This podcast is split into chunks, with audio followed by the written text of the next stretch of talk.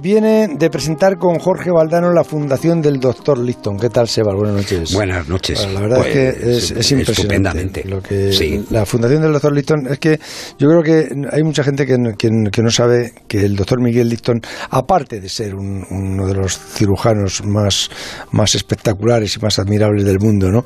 Eh, lo que no saben es que se- mm, todos los veranos se dedica a operar personas, personas que, que lo necesitan, que no tienen quién, personas para eh, que, que, va prácticamente a la selva, a Nicaragua, a Tegucigalpa, a Honduras, a El Salvador, a todos esos sitios con una brigada, ¿no? ¿Y, y cómo ha ido? ¿Cómo ha estado lo de la fundación? A la, a la presentación de. una, la- una presentación de- con Valdano y contigo, eso, pf, tiene- vamos, la gente... Ah, pero yo me he dedicado a hacer fotos, que es lo que me han dicho que hiciera. Y, y que Valdano me ha dicho, igual subes un monte que haces una foto. Digo, el, proletari- el proletariado está para eso. Eso es, sí. Pues han estado soberbios. La verdad es que había cuatro espadas que, como dice el otro, el que menos, eh, el, el peor de ellos hace bolillos, hace encaje. Y ha estado muy bien eh, Jorge, como siempre, ¿no? Haciendo, empezó contando una historia de Alfredo Di Stéfano para terminar contando que, que tenemos un compromiso con la sociedad y que hay determinada gente como el como el doctor Miguel Litton que, que lo cumple y de alguna forma todo eso nos ata a nosotros. Y luego el doctor ha estado, la verdad es que majestuoso, primero hablando de, de lo que supuso la llegada de los españoles allí, la, la- que no solamente hubo conquistadores y crueldades, sino que detrás de ellos hubo arquitectos, maestros, universidades, bibliotecas, que allí está nuestro Y y idioma y médicos. Y médicos Claro, y que médicos siguen- como que él que. Mm. son los que de verdad hacen el prestigio de nuestro país Doctor Liston, buenas noches. Buenas noches, buenas noches. Encantado de estar de nuevo con vosotros en vuestro Eh, programa. ¿Qué tal, qué tal, qué tal la, presen- la presentación de la fundación? Bueno, ha sido, la verdad, magnífica y encantadísimo y gracias a ti y a tu fundación y sobre todo por tu generosidad y que gracias a ello hemos podido hacer esta presentación y contar con, contigo como mecenas. ¿Y a qué, a, qué, a qué se va a dedicar la fundación del doctor Liston? ¿Va a seguir operando en Centroamérica? Pues sí, eh, Mm. pretendemos, ese es nuestro objetivo, pretendemos seguir yendo a Nicaragua, Honduras, a, a Guatemala y también queremos eh, posiblemente a Dominicana y al Perú próximamente. ¿Y, y cómo hacen, cuando llegan allí, mm, cómo el, a ver, cómo eligen eh, eh, la- la- a la gente que hay que operar? Fíjate bien eh, que nosotros decimos eh, pues una fundación para la cooperación. Fundamental eh, que los que están allí, los urólogos locales, es, que están en contacto con nosotros, que hemos hecho amistad con ellos habitualmente en congresos, etcétera, ellos son los que nos eh, reclutan, los que hacen la selección de pacientes, teniendo en cuenta que nosotros, pues el grupo que va conmigo normalmente son todos de primera categoría, mm, eh, los más importantes en tema de laparoscopia, de endoscopia, etcétera, ¿no? De, de cirugía de excelencia. Si de algo, eh, José Ramón, podemos presumir en nuestro país es precisamente de tener una de las medicinas más avanzadas y, y- y concretamente la urología. ¿eh? ¿Y mm, mm, por, qué, por qué Nicaragua? ¿Que, que, que en Nicaragua se ha dejado usted la vida y la ha arriesgado.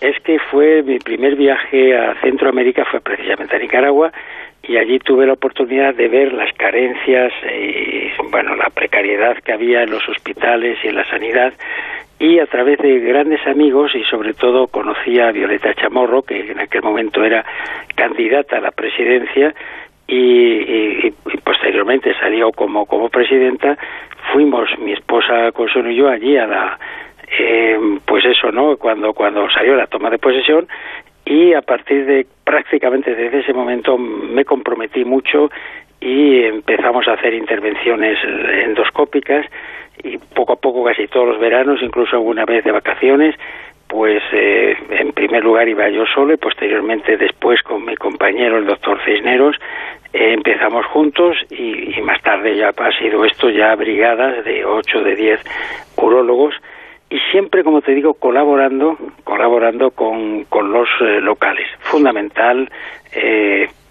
eso es, por eso decimos que es cooperación. ¿eh? No es que vayamos y si, operamos. Si la gente supiera los personajes que ha operado el doctor Liston, que él no, lo, no los dirá nunca porque no los dice, ¿no? Pero personajes que no os podéis ni imaginar, de lo más, de lo más variado, ¿no? Pero mm, desde políticos, desde presidentes de Estado, dictadores, eh, generales, eh, comandantes comunistas, de, de todo, ¿no?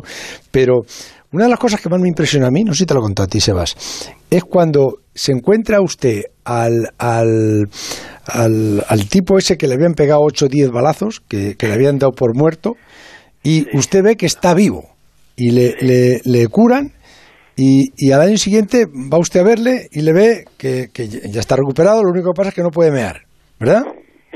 Sí, bueno, hay casos, hay casos increíbles el de un joven, por ejemplo, que le habían dado, le habían disparado cuatro balas y, efectivamente una de ellas estaba en la vejiga y, le habían operado eh, de urgencia y, sin embargo esa en la vejiga pues tuvo la eh, pues la peculiaridad de que justo cuando estábamos nosotros allí se le enclavó en la uretra y no podía eh, orinar, ¿no? Y efectivamente hubo que sacarle, imagínate, una bala de la uretra, ¿eh? cuando todo el mundo pensaba... Una bala por determinado sitio. Exactamente, ¿no? Yo cuando, cuando me lo enseñó usted en el vídeo, es que me dolía, ¿eh? Se lo prometo. Es que, es que, es que dolía, ¿no? Y ahora va a ir usted a Tegucigalpa.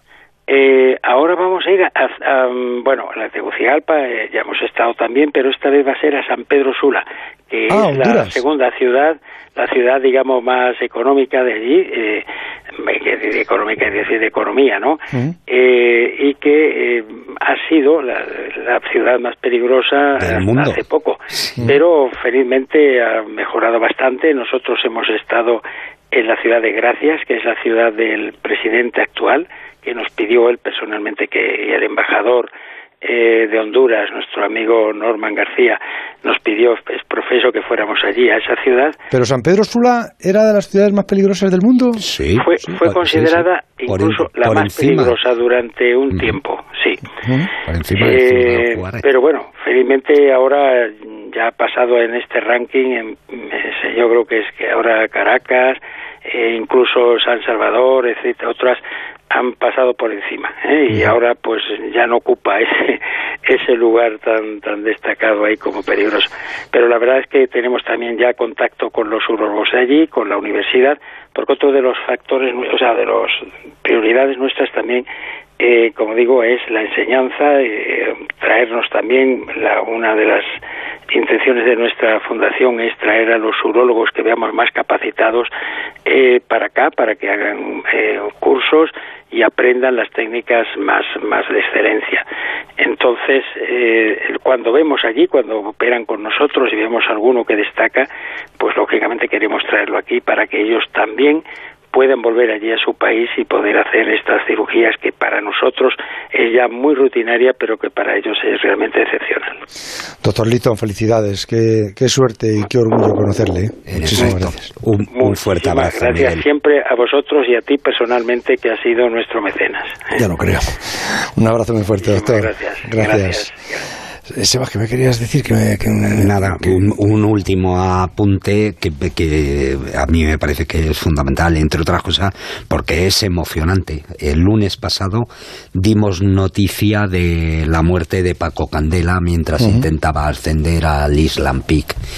Y, y me entró por, por privado un mensaje de Juan Candela, de su hermano, para decirme me daban las gracias porque me llevaron a Crevillente en el año 82. Yo, yo por supuesto, de esas cosas no me, no me acuerdo, pero, pero hay un montón de, esas, de ese tipo de cosas que hay que hacer por obligación moral. Y me daba las gracias diciendo que, que, nos oyen todos los días en el transistor. Y entonces, pues queda dicho ahí y el pésame para la familia, todos los amigos que conocieron a, a Paco Candela pues, pues mm, nuestro pésame, nuestro recuerdo eterno. Y aprovecho también, fíjate, para el recuerdo a los taxistas de Barcelona, que estos dos o tres días que hemos estado en, Barcelona han estado súper cariñosos con, con nosotros, de verdad, ¿eh? Sí, sí. Hasta alguno había del Atleti, fíjate lo que te digo. Bueno. ¿eh? Bueno, eran casi todos del Barça, ¿no? Había alguno del Madrid, que también, que se hizo amigo del Bustillo. Bueno, pero ahí, andamos. Alguno, del Atleti. A los del Madrid nos une la adversidad. Ya lo creo. Estáis poco acostumbrados a la adversidad vosotros. Es la una y casi 24 minutos de la noche, Carlitos. Vamos a ir acabando. El transistor.